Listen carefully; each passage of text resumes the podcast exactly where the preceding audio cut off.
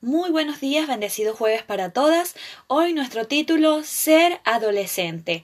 Eclesiastés 11:9. Alégrate joven en tu juventud y tome placer tu corazón en los días de tu adolescencia. Anda según los caminos de tu corazón y la vista de tus ojos, pero recuerda que sobre todas estas cosas te juzgará Dios. La adolescencia está llena de emociones y descubrimientos. Es el tiempo de dejar la infancia y dejar empezar a tomar algunas decisiones con responsabilidad. En este proceso descubres una nueva imagen de ti misma cuando estás frente al espejo. Y no solo eso, sino que también experimentas eh, nuevas emociones, nuevas formas de sentir y de vivir.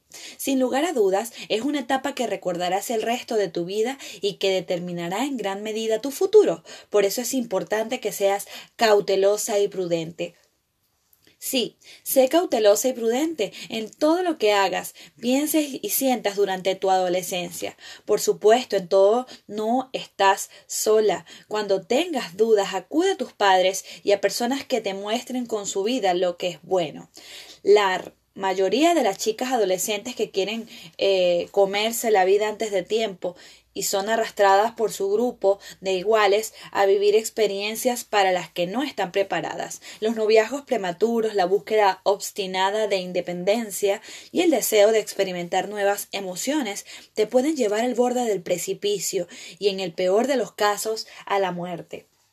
Revisa algunos consejos que te ayudarán a ser asertiva en esta etapa. No siempre lo que dice la mayoría es lo mejor. No dejes llevar por formas de vida que no estén de acuerdo con los valores que has aprendido en tu hogar. Las personas adultas no son anticuadas, solo tienen experiencia. Escucha sus consejos. Rodéate de amigos y amigas que piensen y vivan de acuerdo a los principios y valores del Evangelio. Sé cuidadosa en el manejo de las redes sociales. No te quejes por todo. La vida requiere esfuerzo y mucho trabajo.